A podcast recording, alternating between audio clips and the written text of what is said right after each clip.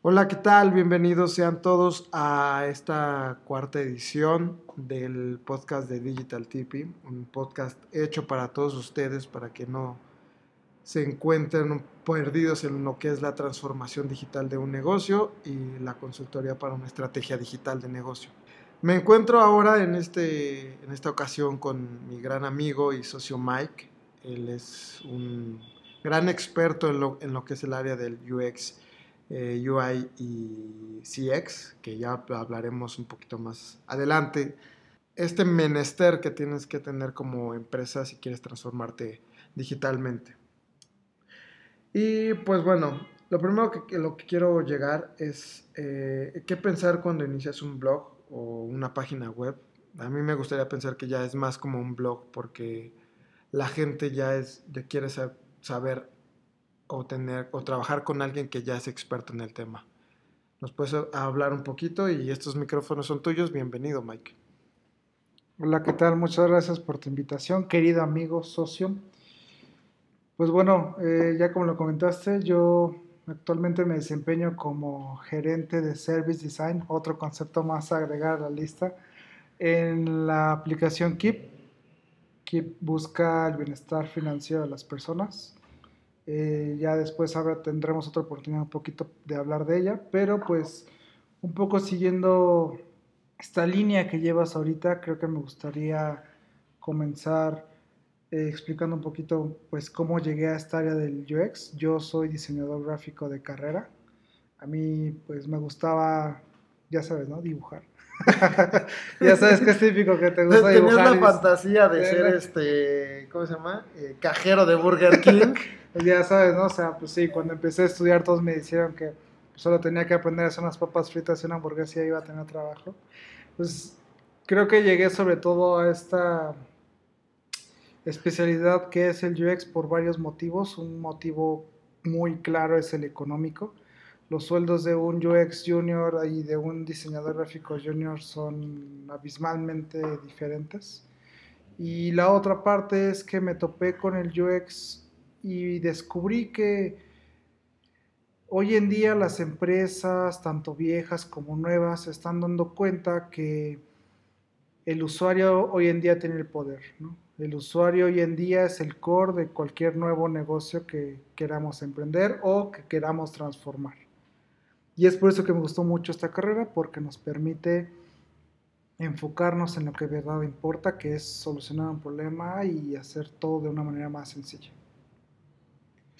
Ok, muy bien, pues esa es la visión, pero a ver, háblanos eh, un poquito de, o sea, sí, ya mucha gente ya está con esta idea, lo que les platicaba en la edición pasada, es de que si, si la gente cree que los rusos a través de Facebook pudieron poner un presidente nuevo en, en Estados Unidos, bueno, qué hipócrita sería si me, si me dijeras que, esa, que ese nuevo mundo digital no puede llegar a, ayudarte en tu negocio, ¿no? A, evolucionarlo y a llegar a más personas. ¿Quién sabe qué, cuántas vidas puedes cambiar? Siempre les estoy diciendo eso. Y entonces entramos en este, en este punto de qué es lo primero que, cómo me debo de preparar para, para lanzar una, ya sea una aplicación o ya sea una página web o al, al menos los los baby steps que yo, que yo le llamo es la aproximación a los clientes a través de las redes sociales. ¿Qué nos podrías decir acerca de eso? Creo que lo primero que deberíamos ser muy conscientes es que tanto UX como CX como UI son parte de un conglomerado de acciones que se le domina Service Design, pero que son realizadas y gracias a una metodología que tiene diferentes versiones a lo largo de la historia, pero que hoy en día tú puedes encontrar una muy sencilla, que es de cinco pasos y esta metodología es la Design Thinking. Ahora, Design Thinking y la versión que más me gusta a mí es la de cinco pasos. En un primer paso está la empatía, en un siguiente paso está la definición, en un tercer paso está la idealización o creación, En un cuarto paso está el prototipado y en un quinto paso está el testeo. Ahora, ¿qué pasa? Y sobre todo en esta área, la gente y los, y los emprendedores, las empresas, etcétera, siempre llegan a la parte de UX hasta que ya está todo definido. ¿no? O sea, es lo más común que pasa, que, oye, ¿sabes qué? Tengo esta aplicación que es para que tú puedas encontrar estacionamiento bien rápido, necesito que la revises para que puedas dar la mejor experiencia, ¿no? Y ese es un concepto erróneo que se tiene de la materia. Tanto service como UX no, no son un punto intermedio de la creación. Tienen que estar en el inicio de la creación. Porque si no caemos en el error de que tú como empresa o tú como negocio estás definiendo algo que tú crees que es lo que va a tener impacto, que tú crees que va a tener, eh, va a resolver un problema, que tú crees que va a ser la nueva tendencia y no. Lo primero que tienes que hacer es involucrar a alguien de UX cuando quieras comenzar cualquier proyecto, no llegar a él cuando ya quieras que mejore un proyecto que has hecho. Entonces yo te diría, ¿quieres empezar un proyecto? Lee eh, acerca de la, de metodología de Design Thinking. Sé que a veces el emprendimiento pues, no nos permite y no tenemos los recursos para llegar a expertos, pero Internet es este mágico libro donde si tú pones algo te lo encuentra en segundos entonces comienza con la metodología de Design Thinking y si quieres podemos profundizar un poco en los pasos, pero el primer paso para todos los negocios viejos y nuevos por haber es involucren a alguien desde un principio y utilicen la metodología.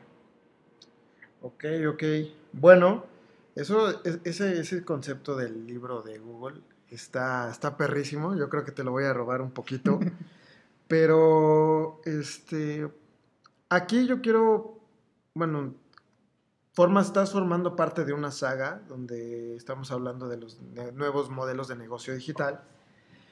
Y tú llegas a formar, un, a ser punto clave, bueno, más bien todas las personas que se dedican a esto, que es un punto clave, donde eh, primero tenemos a todas las personas que tienen como o entienden como emprendimiento, o la gran mayoría al menos en, en este lado del mundo que es México, que el poner negocio sí significa tener una tienda o ser un proveedor. Eh, ¿A qué me refiero con proveedor? Es que, no sé, tú produces tus, digamos, tus productos orgánicos, los pones a la venta, te montas una tienda en línea y eres un simple proveedor jugando en un, en un sistema más grande. Entonces, eh, para transformarnos a este, a este mundo digital o omnicanal, tú eres una pieza clave también, también hablando de sociólogos y antropólogos, eres, este, son piezas claves dentro del, de lo que es el, la transformación.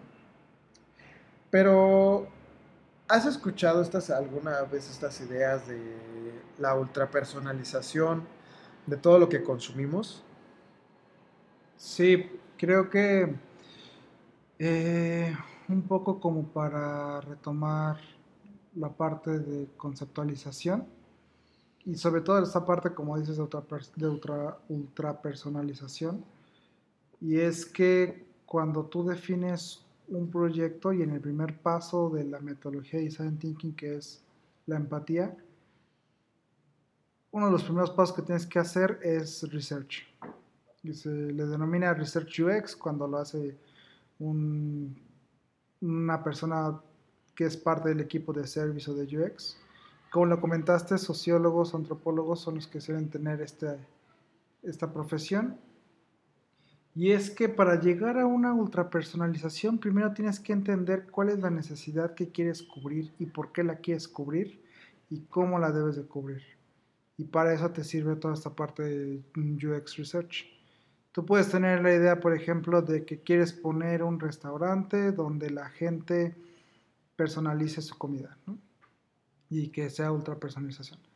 Pero para eso tienes que entender a qué público quieres ir y ese público cómo prefiere su alimentación, cómo prefiere eh, comprar, qué prefiere comprar preparado, prefiere preparárselo él mismo. O sea, todos esos conceptos, porque tú tal vez quieres hacer algo que tal vez no tiene un público objetivo. Entonces, para tener, llegar a una alta personalización, primero tienes que entender a tu público, analizarlo entender sus comportamientos, sus hábitos, toda esta parte más psicológica de cómo entrar pertinentemente al momento adecuado para que tú seas parte de sus hábitos. Y ya que tienes toda esta parte de la experiencia ya realizada, que pues obviamente tiene muchísimo más pasos, pero ahorita nos vamos a saltar, la ultrapersonalización es la mezcla de dos elementos, la experiencia y la data. La experiencia de cómo tú le vas a hacer al usuario el consumir o el satisfacer una necesidad de manera más rápida, simple y casi perfecta. Y la data es cómo vas a guardar todo lo que él hizo para que en su próxima acción sea más fácil. Y eso tú lo puedes ver incluso en cualquier lado. O sea, tú buscas algo en Amazon y al rato lo ves en Facebook o al rato lo ves en Google o al rato lo ves en Twitter. Ahí, ahí, Amazon te está personalizando a ti y está entendiendo qué gustos tienes, qué comportamientos tienes, a qué horas prefieres tú comprar, a qué horas prefieres tú nada más ver, qué momentos son los mejores para bombardearte. Y al final pasa de con ese traqueo de pequeña data ya te va conociendo poco a poco y sabe en qué momento o cómo darte lo mejor para ti dependiendo de tus hábitos. Entonces, si tuviera que definirlo en pocas palabras, la personalización es una buena experiencia más la recolección de data. Ok, eso está bastante bueno, sobre todo por la parte de la data. Y yo, por ejemplo, yo con personas que, digo, ya, escuchaste el parte del podcast con la primera chica, que es una gran amiga. Muy eh, bueno. Estaba, lo que yo le platicaba a ella era de que eh, sí está bien que, que, ella tenga su pasión, que ella tenga, ella es una apasionada del café y por eso hicimos una gran conexión. Y lo que quería hacer era un negocio alrededor del café. Ok.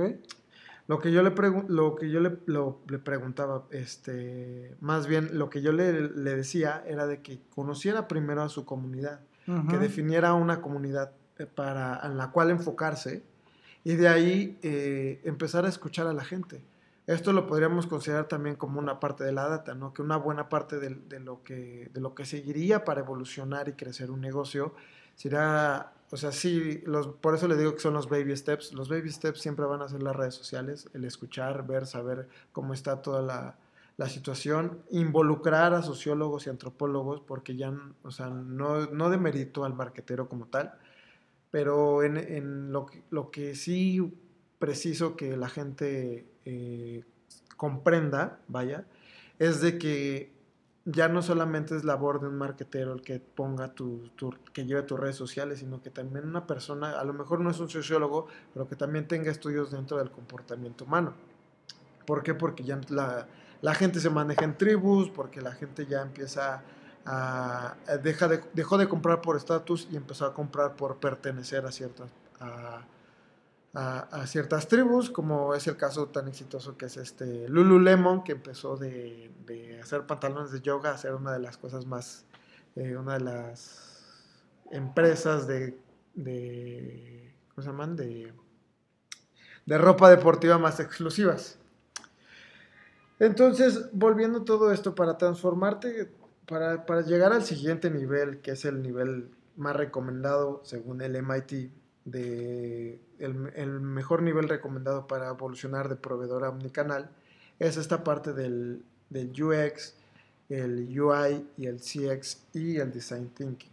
Eh, en cinco palabras o un, un poquito resumido, ¿cómo me podrías decir qué es en qué parte se involucra el UX, el Design Thinking, el UI y, el, y lo que es el CX como tal, porque esa es la pieza clave para llegar a lo, a, lo que sigue, que es ya formar parte de un ecosistema, como este, alguien que lo que la rompió durísimo en, el sistema omnicanal, pues fue Bancomer, ¿no? que transformó su negocio a ser un banco digital totalmente, que me tiene muy enamorado en este momento, pero bueno, este, pues responden, porfa.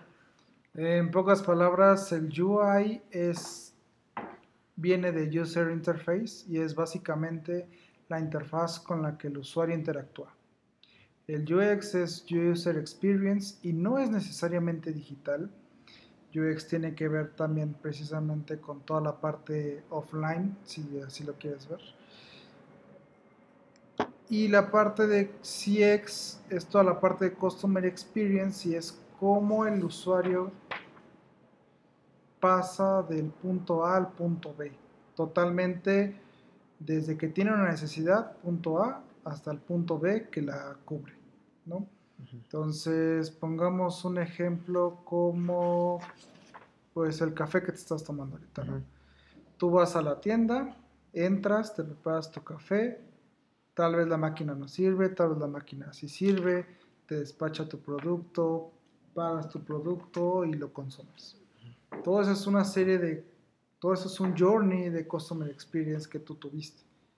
Puede ser bueno, puede ser regular, pero al final eso impacta mucho en si tú vuelves a ir ahí o tu grado de satisfacción de la necesidad que cubriste. Ahora en medios digitales justamente es por eso que el auge de todas estas plataformas y apps y webs y por qué tuvieron tanto éxito es porque simplificaron el consumo y la satisfacción de la necesidad. Y si quieren transformar su empresa a algo más digital, a algo más innovador, eso es lo que tienen que hacer. ¿Cómo yo puedo simplificarle mi vida al usuario? ¿Cómo yo puedo hacer su vida más simple? Si tú le haces la vida más simple a tus usuarios, los usuarios, al no encontrar otra opción, se van a quedar contigo. Y si se quedan contigo y les sigues escuchando, obviamente ya se van a convertir en fans, ¿no? Al final, ese fue el pad que hizo Apple, ¿no? Y si lo analizamos, eso simplemente hizo, simplificó algo que era, pues, interactuar con una computadora, lo hizo más fácil, lo hizo más simple, lo hizo más bonito, y eso ya generó todo este cambio en el comportamiento de los usuarios que pues, obviamente tú si le preguntas a una persona qué prefiere, depende de si ha utilizado un, o no Mac, pero casi siempre prefiere Mac. Entonces, y en cuanto a Design Thinking, Design Thinking básicamente es la metodología que te va a permitir hacer todo esto. Ok. Bueno, ahora vamos a ponernos un poquito más futurólogos. Y bueno, una de las cosas que más a mí me pareció más interesante es eh, esta, esta idea de la portabilidad. Claro, porque estamos en la ciudad y ese ya llegó el futuro, damas y caballeros. Este, entonces, aquí estamos hablando de portabilidad y el Internet de las cosas. Ok.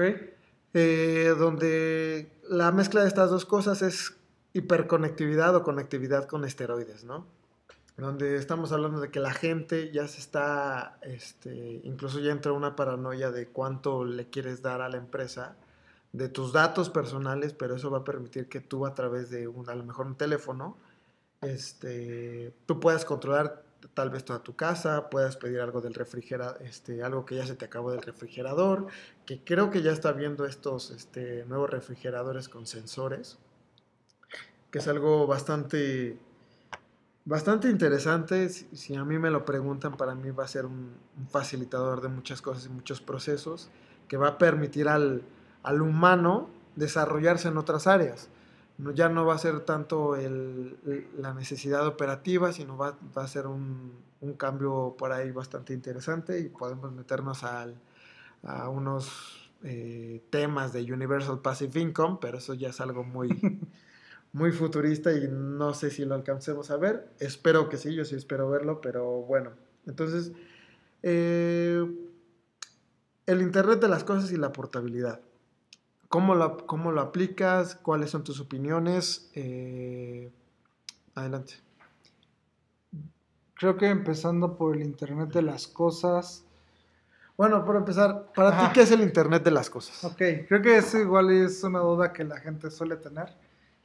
Internet of Things es básicamente todas estas piezas físicas que hoy en día tenemos que al tú darle una opción de conectarse a Internet, un software, inteligencia artificial, machine learning, se convierten en, pasan de ser simplemente cosas a ser cosas inteligentes, ¿no? Es decir, una lavadora. Una lavadora, pues antes nada más tenía funcionalidades de lavar, secar y hasta ahí, ¿no? Llega el Internet de las cosas, se puede conectar a Internet Y gracias a una aplicación te puede decir que tu ropa va a estar en 5 minutos y te va a mandar notificación cuando ya esté. El Internet de las Cosas lo que hace es permitirnos comunicarnos con todos estos objetos no digitales hasta su anterioridad, pero que hoy en día ya van a empezar a surgir. Como dijiste, refrigeradores inteligentes, lavadoras inteligentes, radios inteligentes, eh, espejos inteligentes, luces inteligentes. Y, es el siguiente, y a mi parecer es un siguiente gran boom que aún todavía no ha despertado porque aún es caro. Pero recordemos, hace muchos años los celulares eran muy caros y era una innovación total. Y hoy en día ya tienes todo ese poder por 3 mil pesos.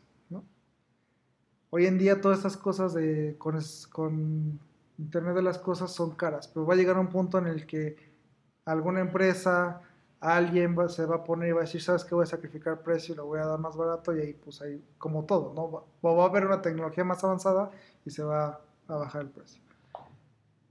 Eh, en mi opinión, hay dos caras de la moneda. La primera cara es la buena, por así decirlo, en la cual a mí me gusta, que es nuestra vida más simple, ¿no? Si tienes un, refrigerador inteligente, vas a saber que tienes dos litros de leche, que tienes un kilo de huevo y que tienes cosas para desayunar. Si no lo tienes, pues simplemente te paras, lo revisas y ya. Pero puede haber otras cosas más inteligentes, como en este caso, por ejemplo, un Apple Watch, ¿no? Que te puede detectar que estás a punto de tener un infarto y te puede salvar la vida.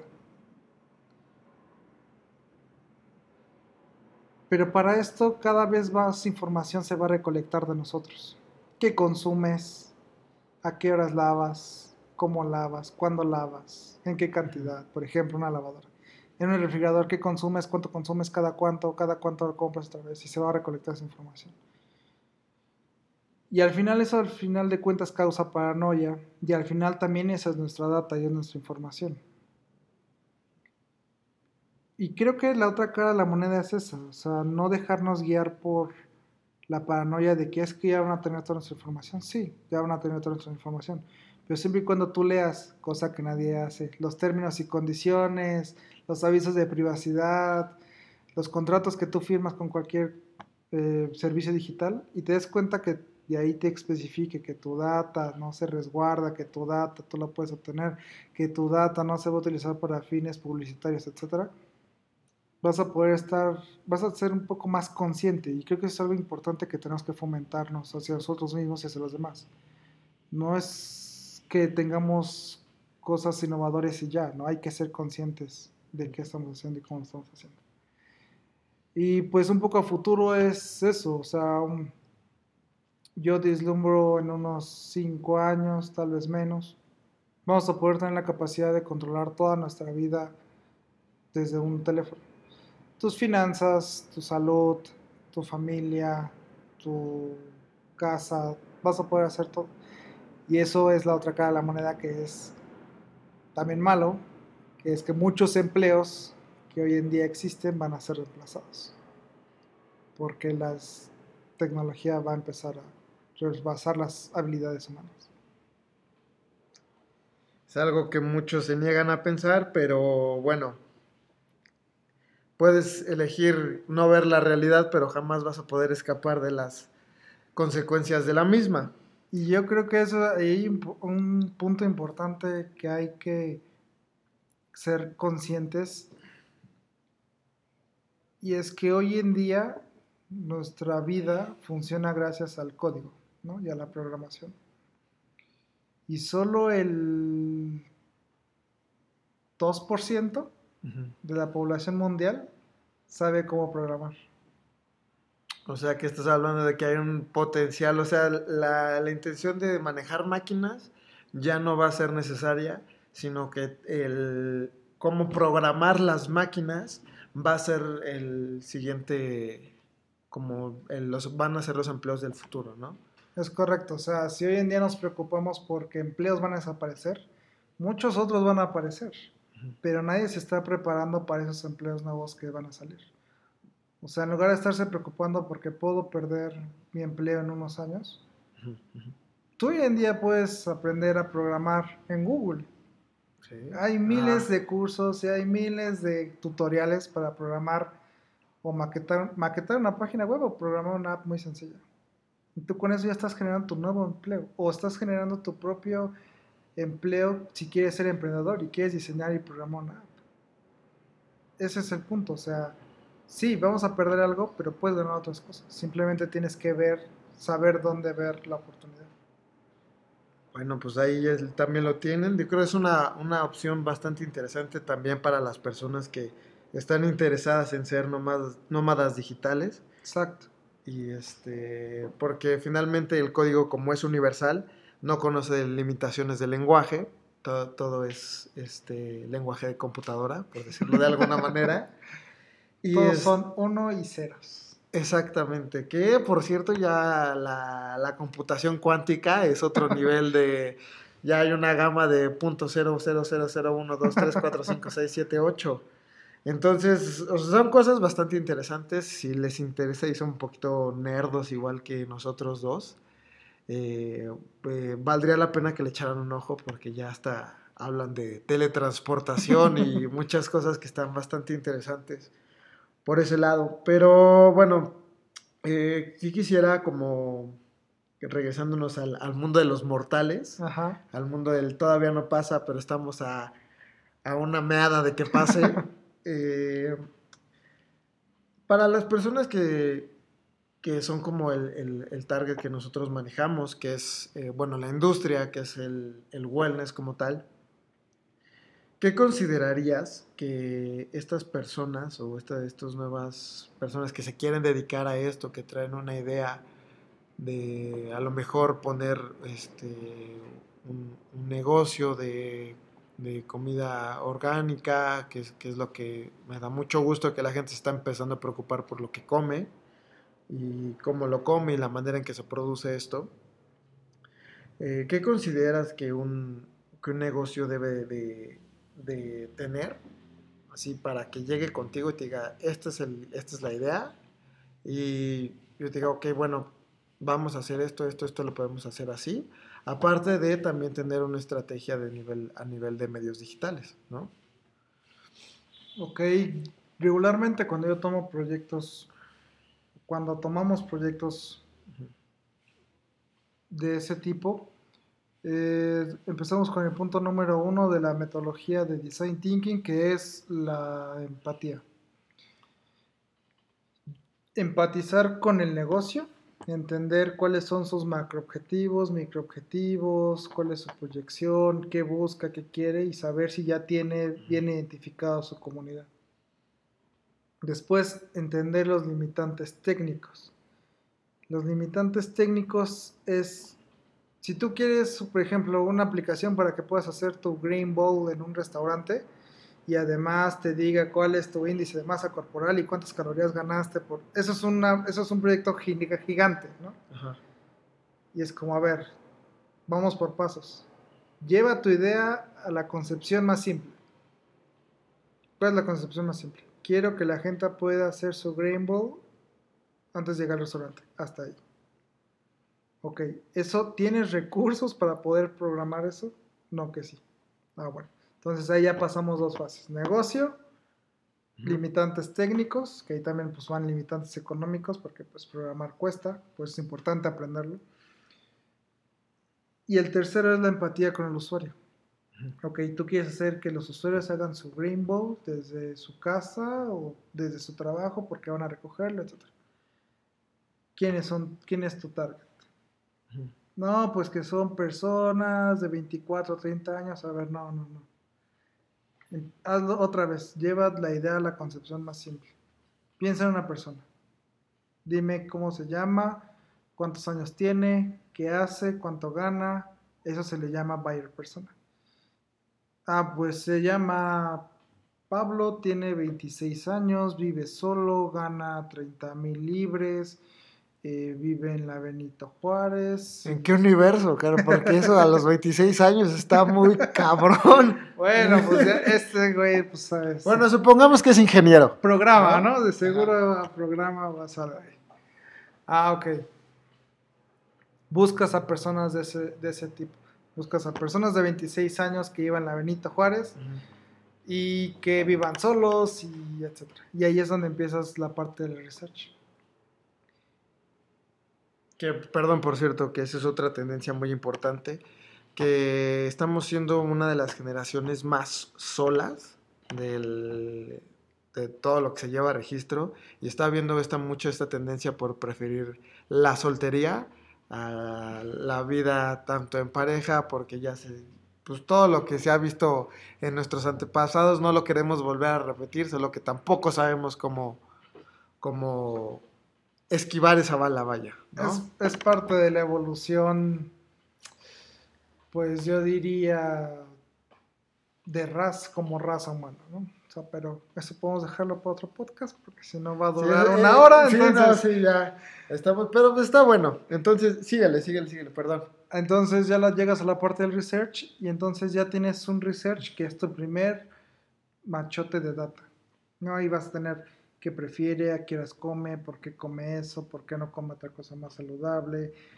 Y con eso tú ya puedes empezar al siguiente paso que es eh, definir Básicamente, pues en un research te puede salir que pues Pablo le gusta comer grain balls y poke balls y ramen, ¿no? tú vas a tener que cortar y decir, ¿sabes qué? No me alcanza para poder ofrecer ramen ni poke, pues solo le voy a dar grain ball, ¿no? Y ahí empiezas a recortar todo y hacer un mínimo producto viable. Y antes de programarlo, los diseñadores de UX y UI sobre todo están más como en esta parte, ya llegas al punto de idear generas un boceto de tu aplicación, lo diseñas en varias herramientas como Sketch, como Adobe XD y generas un prototipo. Y llegamos a la parte más importante que es el testeo. El 70% de los proyectos en los cuales yo he entrado a lo largo de mi carrera y así como freelance, el testeo nunca lo hace. Y el testeo es el punto más importante en cualquier diseño de servicios. ¿Por qué? Porque tú puedes creer que estás haciendo todo bien, pero el usuario siempre va a encontrar una manera para romper las cosas. Ok. Siempre. Ajá. Y una vez testeando, tú vas a tú puedes decir, ah, claro, este botón está súper fácil de ver, está aquí, es negro y tiene un fondo blanco. Pues no mames, ¿cómo no lo va a ver el usuario, no? Y el usuario cuando lo usa, no lo ve. X o Y razón, por eso es importante siempre testear. Y ahora, la metodología de Design Thinking no es lineal. No significa que tú del punto 1 tienes que llegar al punto 5 ya. No. Es un ciclo. Es como una espiral. Tú empiezas en el punto 1 y vas entrando y puedes pasar del 2 al 1, o del 3 al 2, o del 4 al 3, o del 5 al 1. Que eso es lo más grave, ¿no? Que pasaras del testeo a, ¿sabes qué? Todo lo que hicimos está de la chingada, no vamos a tener que volver a definir. Ajá. Ahí sí, pues son pérdidas millonarias, pero suele pasar, para que estén conscientes cuando no se hace bien la metodología. Y ya que está testeado y ya que viste que un buen porcentaje de los usuarios realizaron la tarea de manera correcta, se registraron, pidieron su bowl, hicieron todo, ya lo mandas a producción. Pero tú ya tienes con qué seguir testeando, ya tienes más data. Que ese es otro problema que a veces los emprendedores o las empresas no, no, no, porque no quieran hacerlo, sino porque no hay conciencia de que tengo que estar recolectando y almacenando mi data siempre en un solo lugar. Porque la data es como el, ese oro, ese oro invisible que hoy en día pues rige todo lo nuevo de la era digital. Ok. está un poquito, eh, es un poquito extenso toda esta parte. Pero también no podemos escaparnos a esta, esta, idea de que los emprendedores y las personas que son dueñas de negocio, eh, pues lo que, lo que les surge y lo que necesitan es tomar acción y eso es algo de lo que eh, también yo soy parte de todo esto, de que nos gusta tomar acción, hacerla y aunque la embarremos en el piso, pero tenemos que hacerlo, ¿no? Claro. Y para medir todo este tipo de cosas, que sabemos que vamos por buen camino, nos tenemos que regresar, eh, yo, quisiera que también la gente pudiera empezar desde ahorita a evaluar sus proyectos y si no los tiene, eh, cómo, con qué herramientas a lo mejor gratuitas o de muy bajo costo, con qué herramientas se pueden guiar para saber qué necesitan o no necesitan, este, a lo mejor a corto plazo o a largo plazo, un, diseñador UX, UI y alguien especialista en Customer Experience y todo lo que, todos los demás profesionistas que hay, que hay del futuro.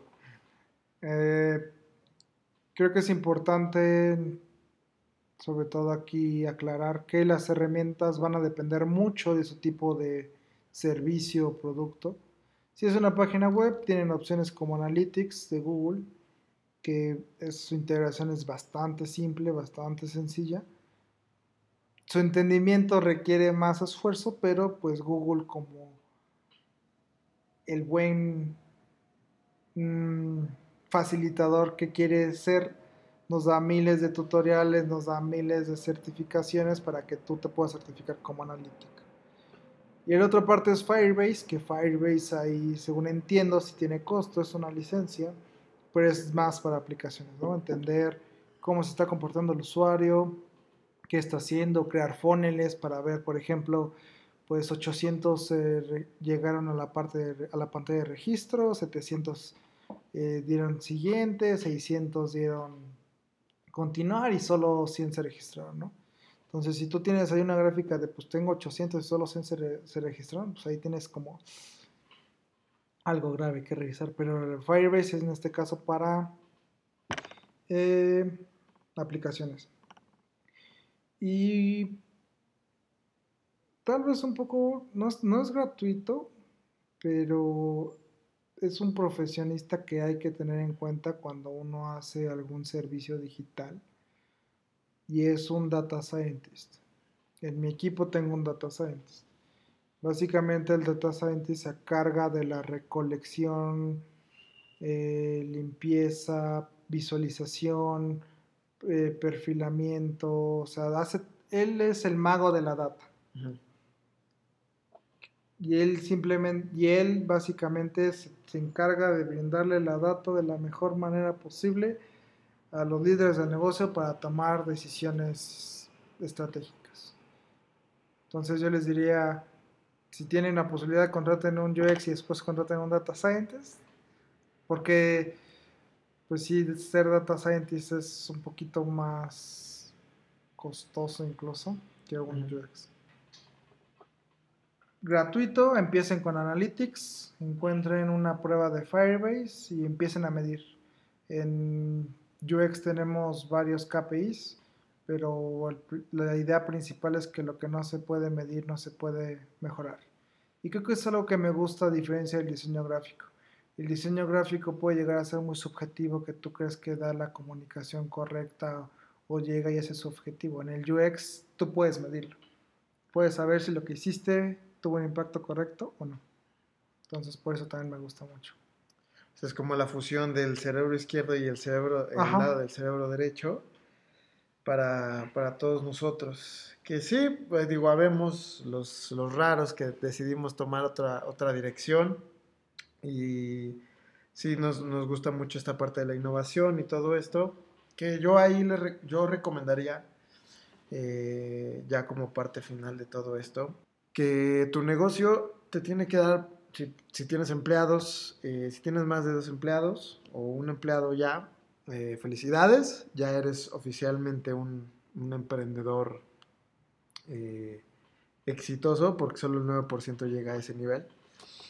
Y lo, que, lo más importante es de que aproximadamente el 30% de lo que tú de, lo que tú ingresas a tu negocio, de los ingresos de tu negocio, deben estar dedicados a lo que es la nómina. Un 5, tienes que tener un 5% que es de variabilidad de venta, que es este, las recompensas para los vendedores o para los que atendieron, si se generó un muy buen, un muy buen mes, cómo, cómo recuperárselo a todas las personas que están involucradas. Y ya viéndolo desde este punto, eh, hacer esto el mínimo producto viable, eh, yo le dedicaría igual también a mi, a mi negocio un 50, digo un 50, un aproximado de un 5% o 10% de los ingresos específicamente para la innovación.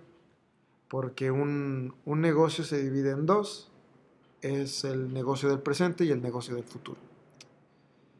Entonces, con eso en mente, eh, los dejamos. Eh, me dio mucho gusto platicar contigo y que le explicáramos a, a, las personas un poquito más a fondo de lo que se necesita para llegar al siguiente nivel del omnicanal. Ya, este, ya pasaremos un poquito más al nivel. Este es a nivel competitivo o la estrategia de cómo competir a nivel experiencia de usuario. El, en el siguiente capítulo hablaremos un poquito más de lo que es competir a nivel contenido, competir a nivel este, de comunicación durante, dentro de las redes sociales, crear historias y todo eso. Pero sin más por el momento, yo creo que quieres agregar algo más, Mike. No, solo me gustaría agregar, continuar escuchando este gran podcast. Muchas gracias por la invitación y nunca se detengan. Siempre aprendan más y siempre hagan más. Perfecto, pues ya lo escucharon. Eh, nosotros nos vamos. Esto fue el, el, cuarto capítulo. Que tengan una bonita vida, un bonito emprendimiento y nos vemos en la próxima. Nos escuchamos en la próxima, perdón.